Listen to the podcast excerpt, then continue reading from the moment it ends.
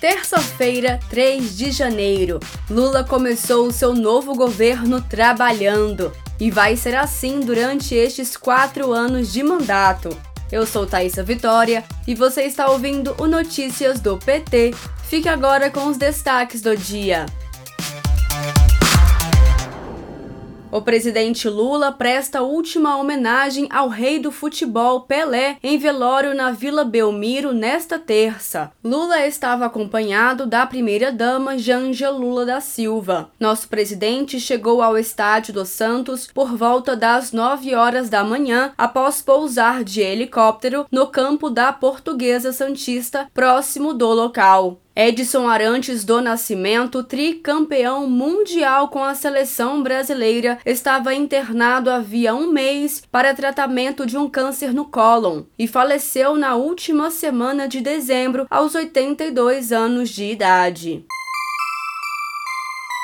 Nesta semana começaram as solenidades de posse de ministros e ministras do governo Lula. Para esta terça-feira estão previstas as cerimônias de Luiz Marinho, ministro do Trabalho, Paulo Pimenta, que comandará a Secretaria de Comunicação da Presidência, Paulo Teixeira, ministro do Desenvolvimento Agrário e Cida Gonçalves, ministra da Mulher. Acompanhe as transmissões ao vivo pelo YouTube do PT. Para saber mais informações sobre a equipe ministerial, acesse as matérias produzidas pelo portal pt.org.br.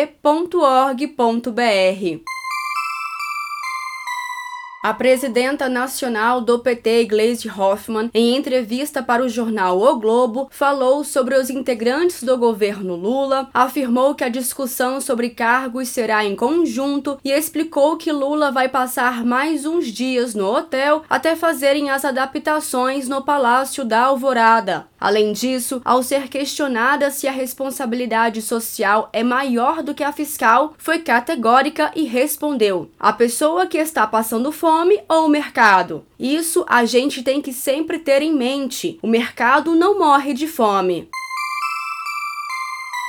Donos de postos de gasolina aumentaram os preços dos combustíveis sem qualquer justificativa. O ministro da Justiça, Flávio Dino, determinou ao secretário nacional do consumidor da pasta, Vadida Mous, que apure a situação. Na capital do país, por exemplo, a gasolina chega a custar R$ 6,30. Segundo o senador Jean Paul Prates, quem estiver aumentando o preço de gasolina está oportunizando ou fazendo ação política. Prates é o futuro presidente da Petrobras.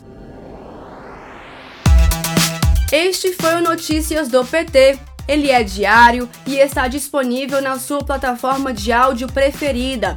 Siga o podcast para receber uma notificação toda vez que sair um novo episódio. Se você gostou, deixe 5 estrelas na avaliação e compartilhe. Você encontra mais notícias como estas no portal do PT, em pt.org.br.